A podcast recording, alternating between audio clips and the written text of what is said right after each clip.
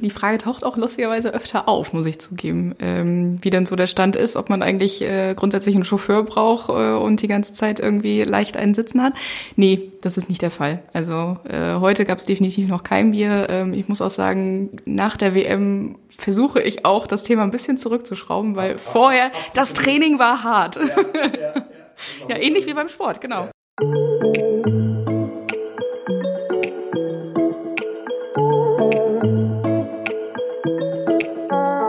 Bier trinken als sportliche Herausforderung. Was zunächst erstmal ziemlich abwegig klingt, hat Elisa Raus zumindest zeitweise genau so erlebt. Die Stralsunderin errang als erste Frau den Weltmeistertitel der Biersommeliers. Bei den Titelkämpfen in Italien setzte sich die 28-Jährige gegen 80 Bierexperten aus aller Welt durch und glänzte dabei mit umfangreichem Fachwissen, einer perfekten Präsentation und natürlich mit dem richtigen Biergeschmack. Und damit moin und hallo zum Wellenrauschen Podcast Nummer 13. Mein Name ist Oliver Kramer und ich habe diesmal mit der Weltmeisterin der Biersommeliers Elisa rausgesprochen. Die Stralsunderin ist im Hauptberuf Pressesprecherin der Störtebeker Brauerei und kennt sich natürlich bestens mit Bier und der ganzen Braukunst aus. Ich habe mit ihr in den heiligen Hallen der Stralsunder Brauerei über ihre Leidenschaft fürs kühle Blonde, die Tätigkeit eines Biersommeliers und ihren Aufstieg zur Weltmeisterin gesprochen. Und natürlich konnte ich der Expertin auch ein paar aktuelle Biertrends und besondere Biersorten entlocken. Das alles natürlich vollkommen nüchtern und nur mit Mineralwasser versteht sich. Und jetzt viel Spaß mit dem Podcast mit Elisa Raus. Also heute Elisa Raus im Wellenrauschen Podcast Pressesprecherin der Störtebeker Brauerei Stralsund und Weltmeisterin, amtierende Weltmeisterin der Biersommeliers. Hallo, Frau Raus. Schönen guten Morgen. Ja, erste Frage. Ich, ich steige schon wieder provokant wie immer ein. Ähm, heute schon einen Schluck Bier verkostet oder ist es dann in der täglichen Arbeit als Pressesprecherin ähm, eher nicht erwünscht. Heute lustigerweise noch nicht. Ähm, die Frage taucht auch lustigerweise öfter auf, muss ich zugeben, ähm, wie denn so der Stand ist, ob man eigentlich äh, grundsätzlich einen Chauffeur braucht äh, und die ganze Zeit irgendwie leicht einen Sitzen hat. Nee, das ist nicht der Fall. Also äh, heute gab es definitiv noch kein Bier. Ähm, ich muss auch sagen, nach der WM versuche ich auch, das Thema ein bisschen zurückzuschrauben, weil vorher das Training war hart. Ja, ja, ja. Ähnlich wie beim Sport, genau. Ja, man muss ein bisschen, ein bisschen runterkommen. Ähm, vielleicht mal so ein bisschen zu Ihren Anfängen. Was war denn zuerst da so ein bisschen, ja, das hört sich immer ein bisschen komisch an, die Leidenschaft fürs Bier? Oder ähm, kam sie einfach ins Unternehmen und äh, da wurde die Leidenschaft so ein bisschen äh, dafür im Allgemeinen geweckt? Grundsätzlich schon zweiteres. Also klar, äh, wie jeder von uns hat man äh, früher zu jungen Zeiten auch das ein oder andere Bier getrunken.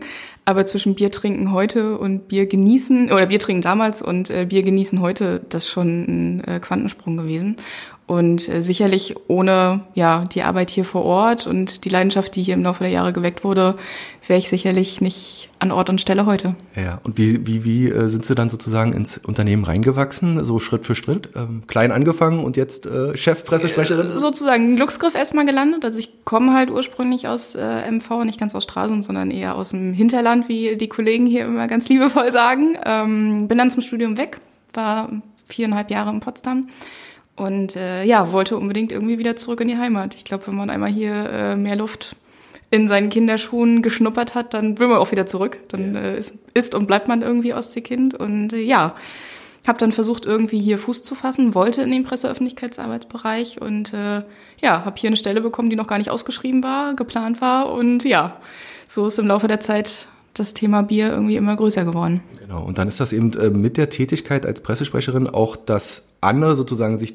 auskennen, auch mit der Materie, das kommt sozusagen automatisch oder ähm, haben sich dann auch schon näher damit beschäftigt dann? Automatisch glaube ich nicht. Also man muss schon irgendwie auch selber Leidenschaft mit reinstecken und Kraft auch reinstecken. Ich ja, bin schon immer ein Genussmensch gewesen, deswegen so diese Genussschiene, glaube ich, das war bei mir der Türöffner, ähm, zu sehen einfach, was Bier alles kann und was man mit Bier alles anstellen kann und wie groß eigentlich die Vielfältigkeit ist beim Thema Bier. Äh, ja, überrascht ein Gefühl gefühlt jeden Tag noch. Und äh, wenn man sich tagtäglich mit dem, ich will nicht Produktbier sagen, aber mit dem Genussmittelbier auseinandersetzt, dann ja, konnte ich gar nicht anders, als äh, da immer mehr ja auch Wissen reinzustecken und irgendwie immer mehr Leidenschaft selbst auch reinzustecken, mich damit auseinanderzusetzen, neue Biere kennenzulernen, sich auch ja zu belesen, so langweilig das auch klingt, aber einfach da ein bisschen Recherche zu betreiben und äh, ja sein Wissen weiterzuentwickeln. Wenn wir jetzt noch mal ein bisschen beim Privaten bleiben, Sie sagen, Sie sind ein Genussmensch. Äh, Schokolade gehört dazu. Gehört auch zu Hause mal ein Glas Bier dazu? Oder äh, gerade deshalb, nein, äh, eher Weinkennerin oder Weinliebhaberin? Nee, nee, äh, Bier gehört definitiv auch dazu. Ähm, ich baue mir so langsam auch meinen Keller immer weiter aus. Es äh, wird schwierig, wenn irgendwie in der Getränkekammer Bier mehr Platz einnimmt als alles andere an Getränken. Äh, aber da, ja, ja, treffe ich zu Hause eigentlich auf offene Ohren, das ist ganz schön. Ähm, klar verirrt sich da auch die eine oder andere Flasche Wein oder äh, sonstige Spirituosengeschichten irgendwie rein, aber Bier nimmt schon den Großteil ein. Okay, wir wollen jetzt hier nicht zu viel Werbung fürs Alkoholtrinken machen, nee, aber nee. es ist ja einfach, es liegt ja auf der Hand und ähm, solange das in, in Maßen ähm, passiert, ist das ja auch in Ordnung. Wie reagiert denn die Familie? Ich weiß ja nicht, wir haben jetzt gar nicht besprochen, ob sie irgendwie liiert sind oder ähm, äh, generell darauf, weil es ist ja immer so ein bisschen das Klischee, Frauen und Bier. Natürlich trinken Frauen Bier, aber was sagt denn die Männerwelt dazu? Ich glaube, so in den letzten Jahren konnte ich gerade im Freundes- oder auch Familienkreis äh, mit dem Klischee doch aufräumen. Also hoffe ich zumindest, dass das der Fall ist. Ähm, nee, also die Familie hat das ja alles auch miterlebt. Ähm, egal, ob es jetzt mein Mann ist oder Mutter, Schwester, wer auch immer, ähm, verfolgen das ja schon eigentlich, seit ich hier bin, wie sehr die Leidenschaft auch gewachsen ist. Ich war jetzt das zweite Mal bei einer WM dabei, also es war meine zweite Teilnahme. Die kannten also dieses Prozedere und die Aufregung äh, drumherum auch schon. Und äh, von daher ist es zumindest zu Hause nichts Außergewöhnliches mehr. Grundsätzlich muss man aber schon sagen, dass man in der Bierbranche selbst schon noch in der Minderheit ist als Frau. Mhm. Also da ist es noch eine Männerdomäne, da können wir ja gleich nochmal drauf zu sprechen kommen, wie denn die Reaktionen so bei, der, bei den Deutschen und bei den Weltmeisterschaften waren oder sind. Ähm, die Tätigkeit des Weinsommeliers war mir so bekannt. Ähm, das ist schon, denke ich mal, auch weiter verbreitet in der Wahrnehmung der Öffentlichkeit, die des Biersommeliers ähm, noch nicht. Vielleicht können Sie mal so grob umreißen, ähm, was denn ein Biersommelier oder die Tätigkeit des Biersommeliers ausmacht. Wenn wir die Verbindung zum Wein ziehen, ist es sich schon recht ähnlich. Ähm, das heißt, klar steht hier in dem Fall natürlich das Bier im Vordergrund. Ähm, heißt, dass man sich rund ums Thema Bier eigentlich perfekt auskennen muss. Und als Sommelier ist man in unterschiedlichen Bereichen dann tätig. Also es gibt Biersommeliers zum Beispiel auch bei uns im Haus, die in der Herstellung arbeiten. Mein Kollege Christoph Putnis, der bei uns die komplette Herstellung leitet, also Brauer mit äh, Herzblut ist, ist auch Biersommelier. Dem kommt das natürlich in der Hinsicht zugute, dass er einfach verschiedene Rezepturen kennen. Also wenn es darum geht, neue Sachen zu entwickeln, hat er natürlich Rezepte, genau eine groß oder gut gefüllte Schublade. Ähm, aber auch rein sensorisch kommt ihm das natürlich dann auch zugute, ähm, festzustellen, dass ein Bier wirklich rein ist, keine Fehler auftreten, welche einzelnen Nuancen aus welchem Rohstoff, äh, welche Geschmacksknospen hervorlocken und so weiter. Und dann gibt's natürlich auch eher die Arbeit am Gast oder am Kunden, auch als Biersommelier, ähm, noch nicht so sehr stark verbreitet, wie es vielleicht beim Wein der Fall ist, wo man in ja, sehr erstklassigen Restaurants immer ein Weinsommelier vor Ort hat, leider noch kein Biersommelier da ist. Ähm, da wollen wir aber hin. Das heißt einfach dem Gast oder Kunden mehr zu dem jeweiligen Bier zu erzählen. Geschichte des Bieres, vielleicht, ähm, wenn man es weiß, ähm, Hintergrund zur Brauerei selbst. Wo kommt dieser Stil eigentlich her? Welcher Rohstoff ist ausschlaggebend für eben den und den Geschmack, den das Bier zeigt? Und ja, letztendlich immer Lust zu machen, dieses Bier auch probieren zu wollen und auch den zweiten Schluck probieren zu wollen und am Ende auch die passende Essensempfehlung auszusprechen. Wie sind da so Ihre Beobachtungen? Wie ist da so in die Entwicklung in Deutschland? Ich denke mal, das ist immer weiter verbreitet. Wir sind hier auch gerade, ja, diesem, äh, sehen hier gerade diesen Eventbereich der, der Brauer, der Störtebeker Brauerei. Ähm, ich denke mal, das wird auch immer mehr nachgefragt. Ja, auf jeden Fall. Ähm, kennt man ja eigentlich so aus dem privaten Umfeld selbst.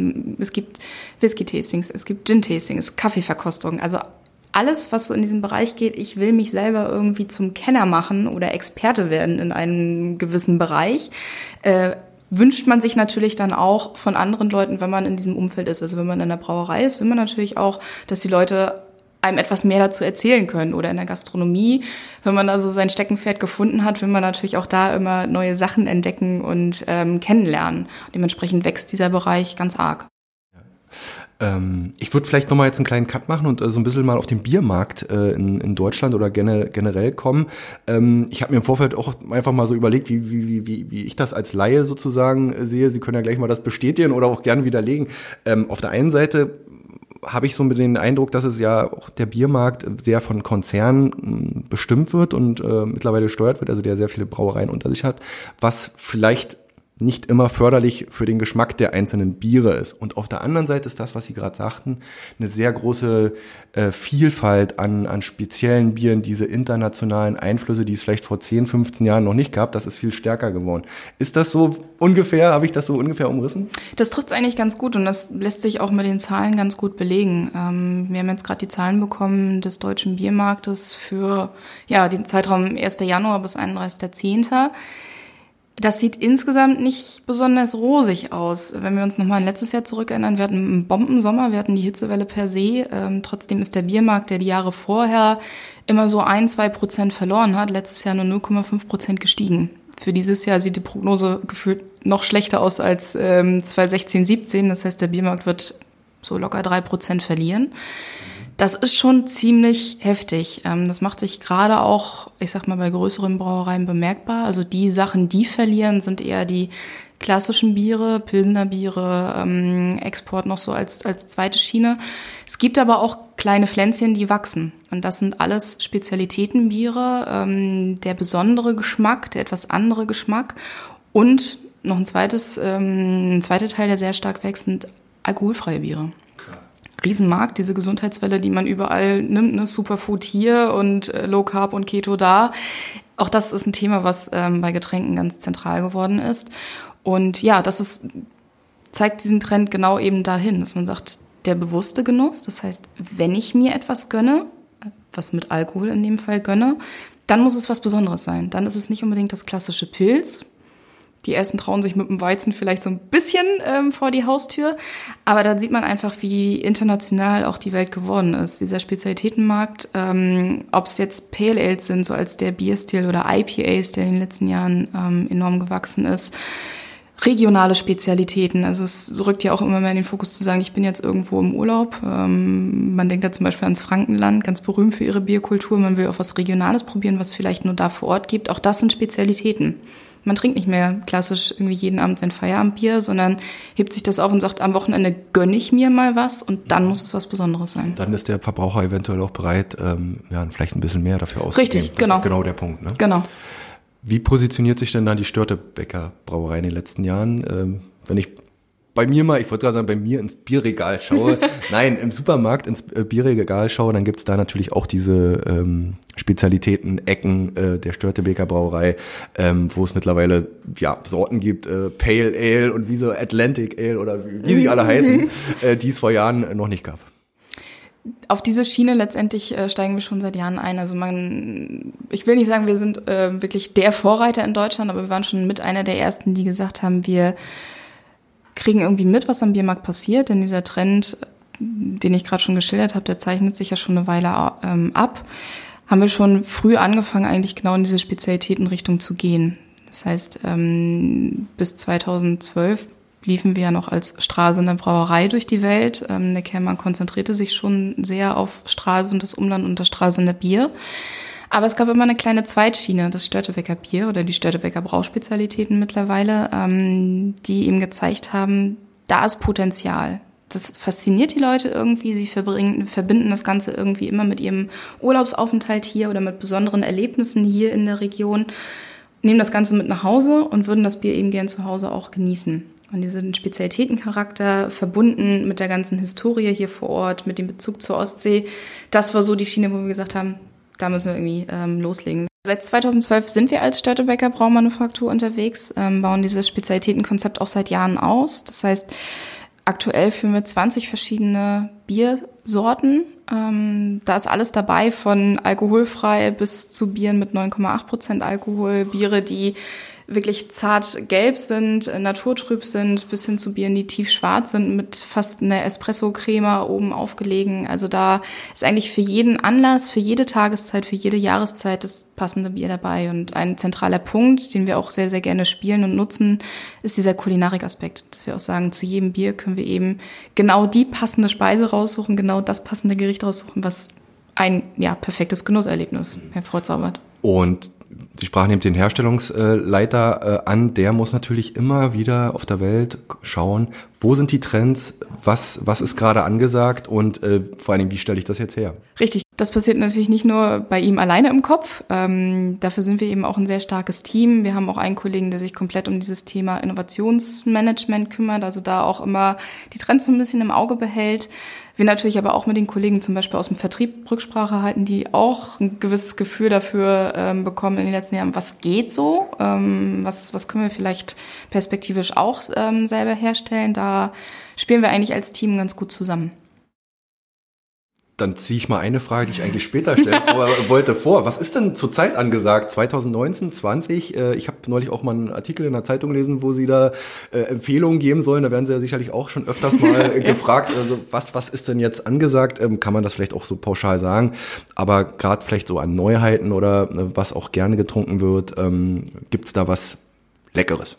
Also in dem Sinne, dass man jetzt wirklich einen Stil sich raussucht, ist schwierig. Ähm, eher so generische Bierstile, also so klassisch Pilsener Biere oder Schwarzbiere oder so, wissen wir einfach erfahrungsgemäß in den letzten Jahren ist das immer weiter zurückgegangen, einfach weil der Markt ja auch sehr breit aufgestellt war. Ähm, alles, was gefühlt ein bisschen aneckt, ist so äh, Trendthema. Ne? Also so dieser besondere Geschmack, ähm, Biere, die nach Kaffee beispielsweise schmecken, nach Schokolade schmecken. Ähm, hopfenbetonte Biere waren in den letzten Jahren so die Trendgeber, die ähm, Renner eigentlich am Markt. Dazu gehören Pale Ales oder IPAs, die diese fruchtigen Hopfennoten hervorbringen, mit einer knackigen Bittere kombiniert. Aber eben ein großer ähm, Trendgeber sind die alkoholfreien Biere. Und auch da werden perspektivisch keine Grenzen mehr gesetzt sein. Ähm, es wird immer mehr experimentiert. Es wird zum Beispiel auch mit einer Hefe aktuell ähm, experimentiert, die einfach äh, ja quasi alkoholfreie Biere herstellen kann, wenn man das überhaupt so betiteln kann. Ähm, wenn man mal in den Herstellungsprozess schaut, ist es ja so, dass die Hefe dafür verantwortlich ist, aus dem Zucker Alkohol und Kohlensäure herzustellen. Ähm, aktuell entstehen alkoholfreie Biere dadurch, dass man entweder die Hefe in ihrer Arbeit unterbricht. Das Ganze nennt man dann gestoppte Gärung, heißt sie verarbeitet eigentlich nicht den ganzen Zucker, den sie im Bier finden kann. Und dann gibt es noch als Zweitverfahren das Entalkoholisieren. Heißt, man braut ganz normal ein Bier, fährt es dann über eine Anlage, die den Alkohol aus dem Bier herauszieht. Kann man sich natürlich vorstellen, dass es auch einiges an Aroma schluckt. Das heißt, da wird mit neuen ähm, Möglichkeiten experimentiert, wie man trotzdem Biere alkoholfrei hinbekommt, die wirklich typisch nach Bier schmecken, keine Süße mehr haben, vielleicht fruchtige Hopfennoten mit sich bringen, also wirklich klassisch Bier sind, wo man gefühlt gar nicht merkt, dass es sich um ein alkoholfreies Bier handelt. Das sind so die Trendgeber eigentlich aktuell. Und da passiert sehr viel gerade am Markt, sehr viel spannende Sachen. Ähm, gerade alkoholfreie Pale Ales waren so das Thema im vergangenen Jahr. Schauen wir mal, was so kommt. Um jetzt noch einmal nachzuhaken, gibt es jetzt aktuell ein Bier, was Sie gerade sagen, oh, das hat aber besonders äh, gut geschmeckt? Äh, das ist immer so die Frage. Also äh, die Frage nach dem eigenen Lieblingsbier oder Lieblingsbierstil kommt automatisch. Kommt immer, ja. Ähm, Finde ich ehrlich gesagt schwierig zu beantworten. Ähm, mein Keller zu Hause ist gut gefüllt irgendwie mit verschiedenen Sachen. Ich finde, es gibt so viele spannende Biere weltweit, egal ob es jetzt von einer größeren Brauerei kommt, ob es aus einer Garage irgendwo um die Ecke ähm, stammt, wo ein Bekannter braut. Alkoholfrei mit Alkohol ähm, lässt sich für mich schwer sagen. Ich war jetzt letzte Woche gerade zur großen Messe in Nürnberg, zur Braubiviale. Ähm, auf dieser Messe wird auch immer der European Beer Star verliehen, einer der größten und renommiertesten Bierpreise der Welt. Da waren auch spannende Sachen dabei. Es gibt, ich glaube, 67 verschiedene Kategorien, in denen Biere ausgezeichnet werden. Daher lässt sich das so pauschal eigentlich schwer sagen. Aber äh, im Hinblick jetzt, äh, wenn wir den Bogen spannen äh, zur ähm, Biersommelier, als Biersommelier, äh, äh, es ist ja Wahnsinn, äh, sagten Sie eben selber, wie viele Sorten es gibt, ja. wie viele Richtungen, Geschmacksrichtungen, äh, äh, die Herstellungsprozesse. Ähm, äh, ja, wie, wie haben Sie sich jetzt vorbereitet? Es war ja erst, glaube ich, eine deutsche Meisterschaft, ist genau. ja immer, ne? Mhm. Da hat man ja sicherlich schon mal so einen so einen, so einen Grundstock, aber ähm, es, es scheint ja ein, eine Unmenge an Wissen, was man sich da aneignen muss. Ja, auf jeden Fall. Ähm, also selbst macht es ja ganz, das Ganze ja schon seit 2016. Also damals habe ich die Ausbildung zum Biersommelier gemacht. Ähm, wirklich äh, sehr spannender Intensivkurs, der in der Nähe von München angeboten wird, von einer renommierten Akademie auch in dem Bereich, die auch Getränketechnologen, ähm, Braumeister ausbilden. Und seitdem ja, beschäftigt man sich eigentlich durchgängig mit dem Thema Bier. Ähm, das heißt, einerseits ist es natürlich der Faktor, dass man Hintergrundwissen hat. Welche Bierstile gibt es weltweit? Ähm, wie ist die Entstehungsgeschichte davon? Wie sind diese verschiedenen Bierstile gekennzeichnet? Geschichte einzelner Länder. Man denkt an das Bierland Belgien beispielsweise oder auch Großbritannien als ähm, Bierland, auch äh, definitiv unterschätzt so in den letzten Jahren oder ein bisschen in den Hintergrund gerückt, wenn man so will. USA als der ähm, Trendgeber. Und dann natürlich der andere Aspekt, die Sensorik. Und das ist auch ein ganz großer Part, den man ja, trainieren muss letztendlich. Also Wissen ist das eine, ja. aber ähm, egal ob jetzt deutsche Meisterschaft oder Weltmeisterschaft, muss man sich eben auch sensorisch beweisen. Und ich versuche mir das gerade vorzustellen, wie sie äh, in, ihrer, in ihrem Keller oder, oder in ihrem Wohnzimmer daheim ähm, mhm. da 30 äh, verschiedene äh, Biere zu stehen äh, haben und äh, dann probiert man sich durch oder wie, wie läuft sowas? Nicht ganz. Also es hilft natürlich, dass man sagt, man probiert immer wieder neue Sachen, die vielleicht auf den Markt gekommen sind. Ähm, aber wir haben jetzt sowohl für die deutsche Meisterschaft als auch für die WM wirklich Trainingsrunden hier vor Ort in der Firma quasi äh, ins Rollen gebracht. Ja. Heißt, wir haben uns zweimal die Woche getroffen, ähm, vor der deutschen Meisterschaft, glaube ich, zwei Monate am Stück und jetzt vor der WM sogar drei Monate am Stück, zweimal die Woche. Ähm, ist äh, hart. Profi, Profisport schon. Genau, ja. und ähm, an, in der einen Trainingsrunde ging es dann darum, verschiedene Bierstile ähm, zu identifizieren. Heißt, man hat zehn Gläser vor sich, eingeschenkt, da ist alles dabei, von strohgelb bis tiefschwarz.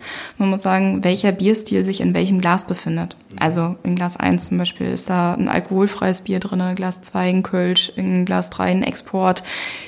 Von bis. Also von diesen mittlerweile 150 Bierstilen circa, stetig wachsend. Ähm, das, äh, da, das muss das, man identifizieren. Das ging, das ging, auf Sicht jetzt, also das war jetzt nicht blind. Äh, äh, also die Gläser waren eingeschenkt, also man hatte keine Flasche oder sowas dazu und man musste dann mit allen seinen Sinnen dieses Bier identifizieren. Da spielt die Optik natürlich eine Rolle, ähm, aber dann im nächsten Step auch Geruch, also welche Aromen zeigen sich in der Nase und dann schlussendlich auch der Geschmack. Okay, und dann nur die Richtung oder dann auch die Marke erkennen? Nein. Äh, Marke in dem Sinne nicht. Also Bierstil ist schon ähm, ausreichend dann, also dass man ungefähr weiß, das ist ein Kölsch. Ähm, die Königsdisziplin ist es dann natürlich zu sagen, ich weiß ganz genau, welches Bier das ist. Ähm, das war so ein großer Part, ein großer Sensorik-Part und der zweite Step waren dann die sogenannten Off-Flavor.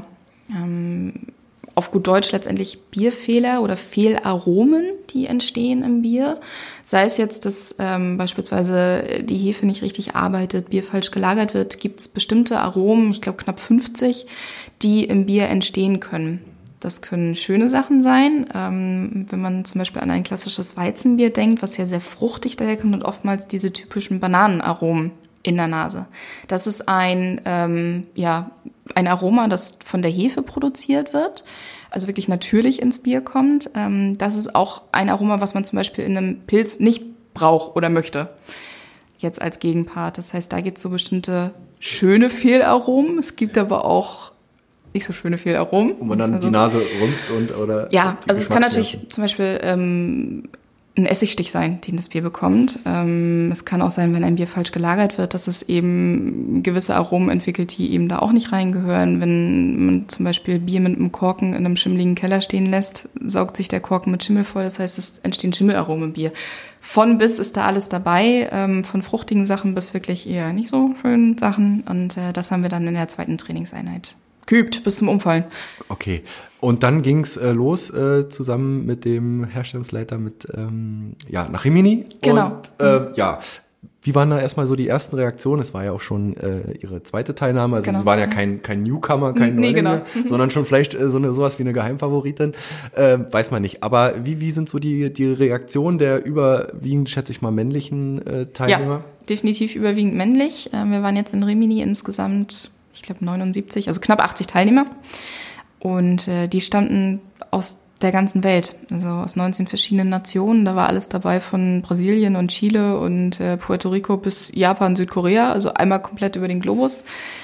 Und äh, das war schon spannend. Also das Schöne ist, finde ich persönlich, oder so habe ich es empfunden, dass die Konkurrenz oder dieser Wettbewerb nicht unbedingt an erster Stelle stand, ähm, sondern es hatte eher diesen Eindruck von einem großen Klassentreffen. Ähm, uns alle eint irgendwie die Liebe zum Bier und man kommt oder trifft sich an diesem wunderschönen Ort, das Grand Hotel in Rimini, direkt am Strand mit großer Marmoreingangshalle und allem, was dazugehört irgendwie. Ähm, ja, und gerade so am Begrüßungsabend, wo man dann mit allen irgendwie mal ins Gespräch kommt, zusammen feiert und sich eigentlich auf, die, auf den Wettbewerb freut, ist schon was Besonderes. Ich glaube, da geht es auch einfach um das Erlebnis, oder? Ja. Also, äh, Dabei zu sein ist genau. schon ähm, ist schon Auszeichnung genug, äh, gerade wenn man sieht, wie viele tausende Biersommeliers es weltweit gibt ähm, und wie enorm hoch auch die Konkurrenz ist. Das hat man gerade im Finale gemerkt, wie ja sehr sich auch äh, die einzelnen Personen gesteigert haben. Jetzt, wenn man die WM vor zwei Jahren sieht und auch dieses Jahr ähm, sich dann anschaut, da war schon mal ein Sprung zu merken. Ich glaube, die Jury hat es auch nicht immer ganz so einfach zu sagen, wer jetzt in welche Runde weiterziehen darf und wer nicht. Und äh, das macht dann schon Spaß, sich unter diesen Gleichgesinnten auszutauschen, miteinander ins Gespräch zu kommen, zu gucken, was eigentlich, ja, welche Leidenschaft Bier über den ganzen Globus verteilt eigentlich weckt. Ja. Ähm, ja, wie ging es dann los äh, in der Vorrunde? Ich habe mich da schon natürlich ein bisschen eingelesen, aber es waren genau die Sachen gefordert, die Sie gerade geschildert haben im genau. Training. Ähm, und äh, da musste man sich dann erstmal durchsetzen in der Richtig. Vorrunde. Das war eigentlich ähm, die große Hürde, die es zu meistern galt. Ähm, knapp 80 Teilnehmer. Ins Halbfinale sind dann nur 10 eingezogen. Das heißt, über die Vorrunden wurde ordentlich ausgesiebt. Äh, wir haben dann äh, ja einmal diesen schriftlichen Test letztendlich absolvieren müssen, also rein Wissen abfragen, der auch der hatte es in sich, wie man so schön sagt. Ähm, der hat bei allen, glaube ich, auch erstmal gesagt, so, ja, keine Ahnung, ob ich weiter bin oder nicht. Das war, glaube ich, der Part, der nachher auch wirklich gesagt hat, wer weiterzieht und wer nicht. Da wurde rein nach Punkten ja auch gefiltert. Und dann genau diese zwei Sensorikübungen, sprich Bierstile zu erkennen und diese Off-Flavor zu identifizieren. Und äh, wie ging es dann äh, weiter? Ja, im Halbfinale, es wurde sicherlich nicht leichter.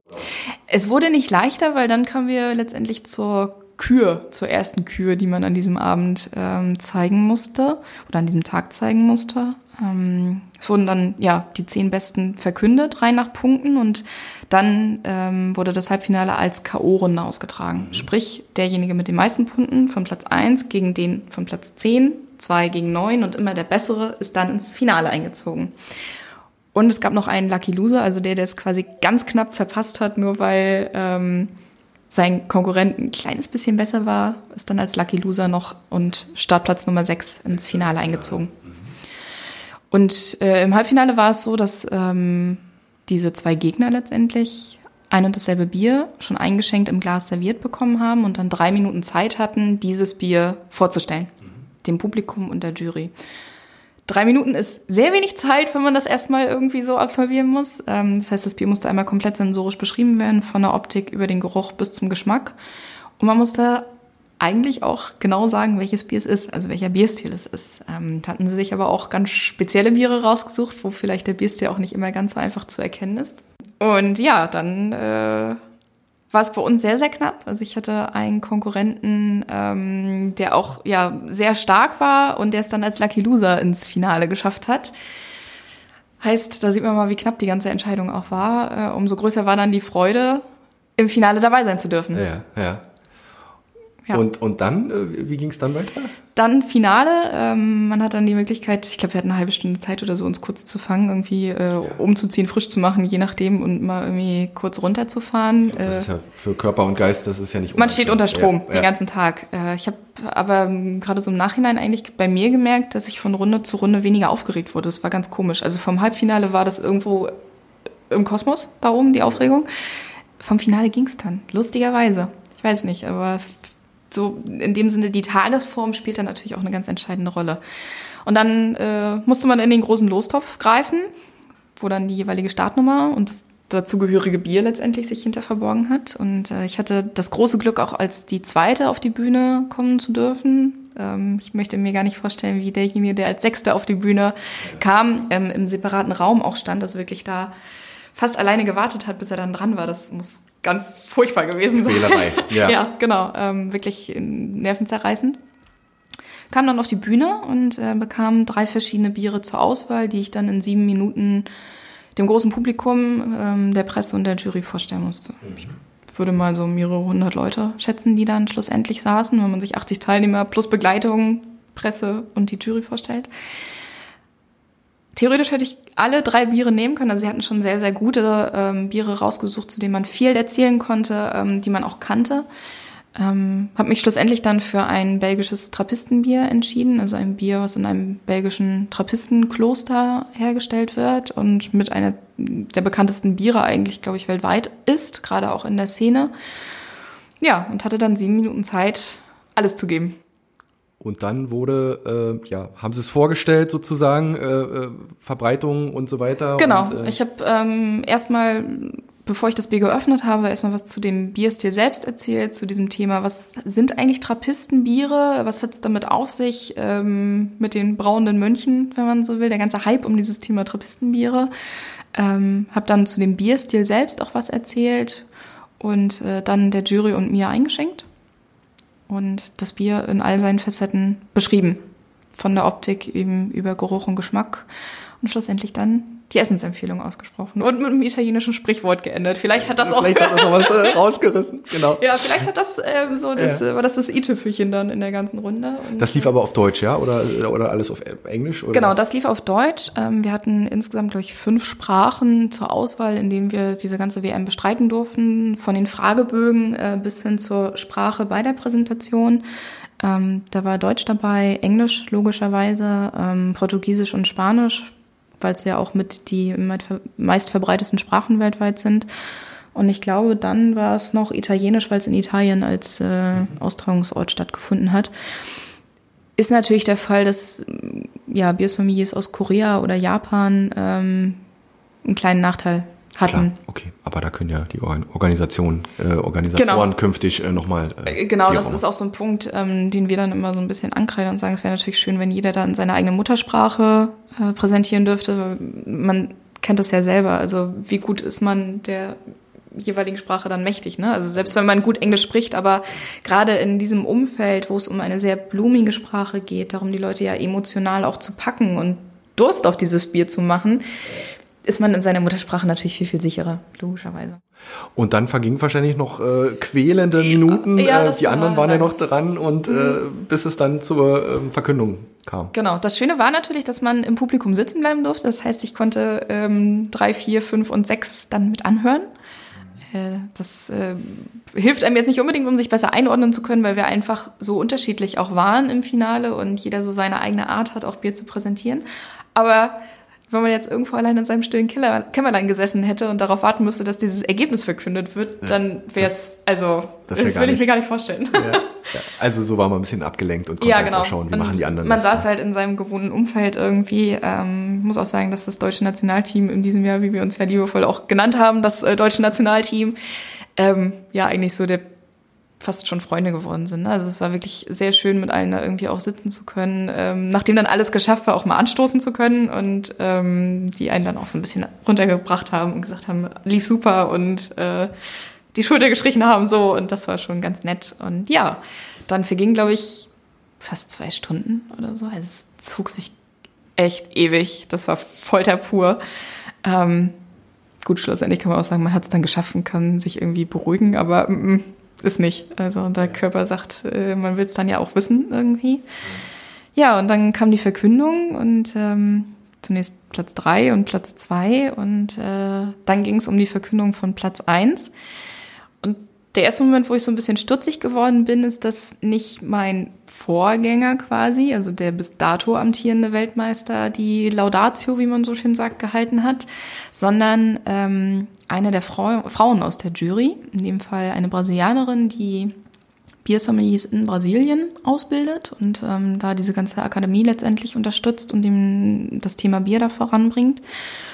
Das war schon der erste Moment, wo man so dachte, hm, hier ist doch was. Äh, ist da. Was im Busch. Schauen wir mal. Ja. So, ähm, ich war ja auch die einzige Frau im Halbfinale und dementsprechend auch im Finale. Und äh, ja, dann ähm, hat sie erstmal geschildert, warum sich die Jury für diese Person entschieden hat. Ähm, wo sie dann eben meinte, ähm, ja, Wissen und Rhetorik und all die Faktoren letztendlich, die entschieden haben. Und dann, das war ganz niedlich gemacht, ähm, kam sie dann so äh, zu dem Step, dass sie meinte, ja, und es gibt noch einen zweiten Grund, warum ich mich so besonders freue, ähm, jetzt auch hier den Sieger verkünden zu dürfen. Und schilderte dann so ein bisschen auch, ich sag mal, diese typischen Klischees oder Probleme, die man als Frau in der Männerwelt ähm, oder in der männerdominierten äh, dominierten Branche wie jetzt beim Thema Bier auch so vorfindet. Und äh, endete dann mit dem Spruch in der Kirche, wenn ein neuer Papst äh, gewählt wurde, sagt man Habemus Papem, aber wir sagen Habemus Mama und dann Oh, dann war ja. alles klar. Dann war alles klar. Das war wirklich, das hat sie so toll gemacht. Ich hatte am ganzen Körper irgendwie Gänsehaut und das war, ja, eigentlich perfekt. Das hat sie so toll gemacht. Und ja, dann großer Jubelsturm und auf die Bühne. Gott sei Dank gibt's davon Video, sonst wüsste ich, glaube ich, die Hälfte ja, nicht. Das glaube ich. Was gab's als Preis? Ich habe es nur auf dem Foto gesehen.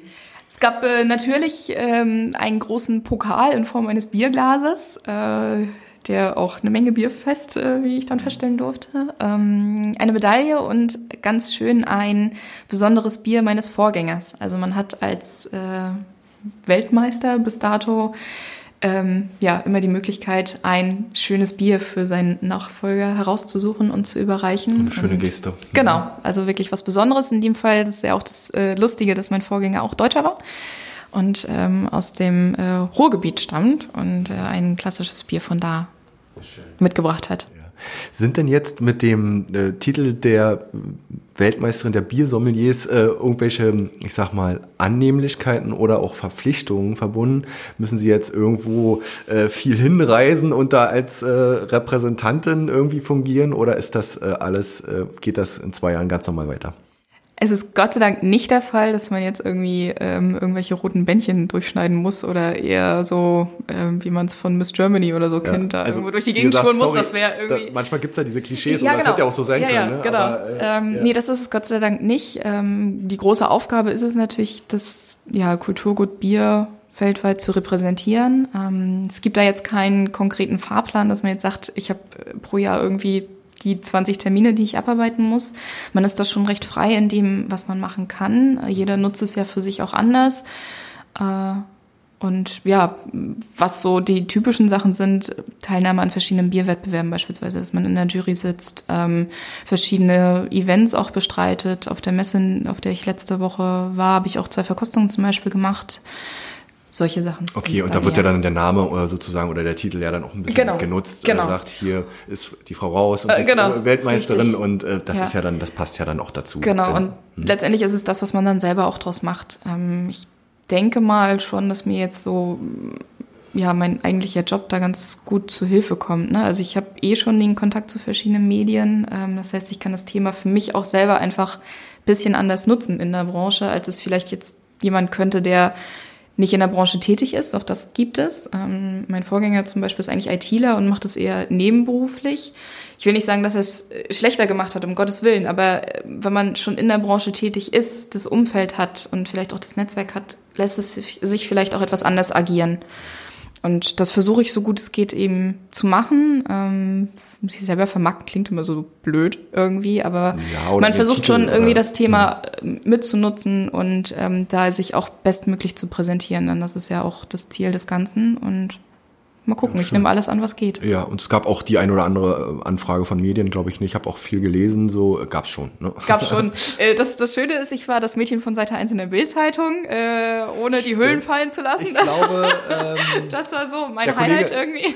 Der, der, Kollege sagte, ähm, bei Gewinner und Verlierer, ne? Genau. Gewinnerin ja, ja, des genau. Tages, das ja. schafft ähm, auch nicht jeder. Also das, das war ganz nett. Ähm, ja, und dann von bis, also ähm, NDR Fernsehen war da, ähm, es gab Focus Online, die angefragt haben. Also da war eine ganz gute Bandbreite bis jetzt und es ebbt auch nicht ab. Also es sind äh, immer noch jede Woche so ein paar Anfragen, die eintrudeln und so, dass man aktuell noch gar nicht eigentlich die Möglichkeit hat, selber proaktiv zu werden, sondern ah, eher reagiert Ja, auf seine Fragen. ja, ja, ja. Gucken, wie das Und so wir von. Wellenrauschen äh, wollten ja auch äh, was wissen heute, ne? Genau. Ähm, äh, ja, jetzt natürlich die Frage, ähm, ob Sie ähm, das ähm, ja gerne Ihren Titel verteidigen möchten oder sagen, na ja, da steckte doch jetzt die letzten Jahre viel Aufwand dahinter. Ich lasse, ich trete jetzt ein bisschen kürzer und und äh, ähm, überlasse das dann den künftigen Generationen oder geht's weiter? Es gibt so eine Art Gentleman's Agreement, wobei man den Begriff ja jetzt so überdenken muss, in der Hinsicht, äh, dass wenn man einmal den Titel geholt hat, eigentlich sagt, ich, Fini. äh, genau, Finito.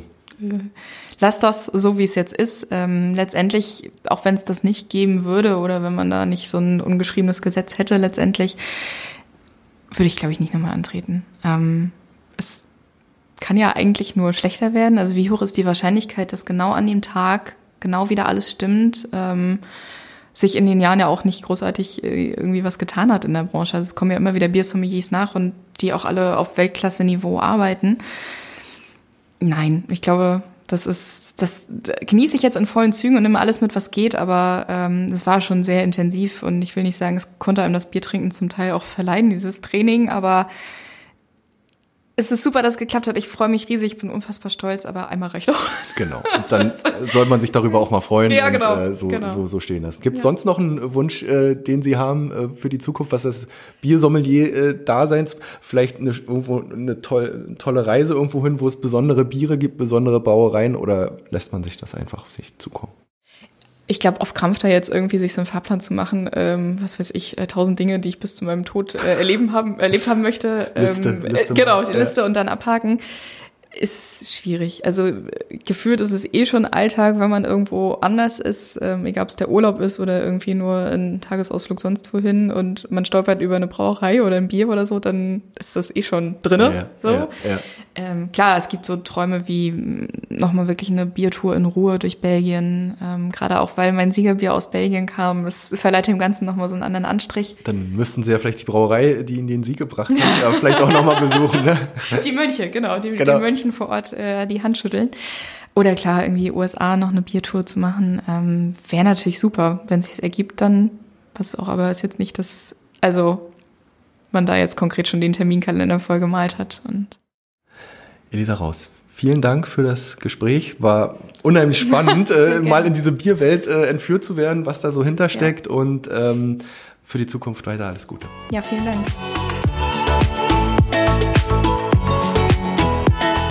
Der Podcast mit Elisa Raus ist auf unserer Homepage unter www.wellenrauschen-mv.de abrufbar. Wer uns auf dem Smartphone lauschen will, findet uns bei Spotify, iTunes, Deezer und Google Podcasts. Und natürlich würde ich mich wie immer freuen, wenn ihr uns auf Instagram unter Wellenrauschen-mv und auf Facebook unter Agentur Wellenrauschen folgt. Wenn ihr Partner von Wellenrauschen werden wollt und beispielsweise in unseren Podcasts euer Produkt oder eure Dienstleistung bewerben wollt, dann schreibt mir einfach eine E-Mail unter info at wellenrauschen-mv.de. Bis dahin, euer Olli Kramer.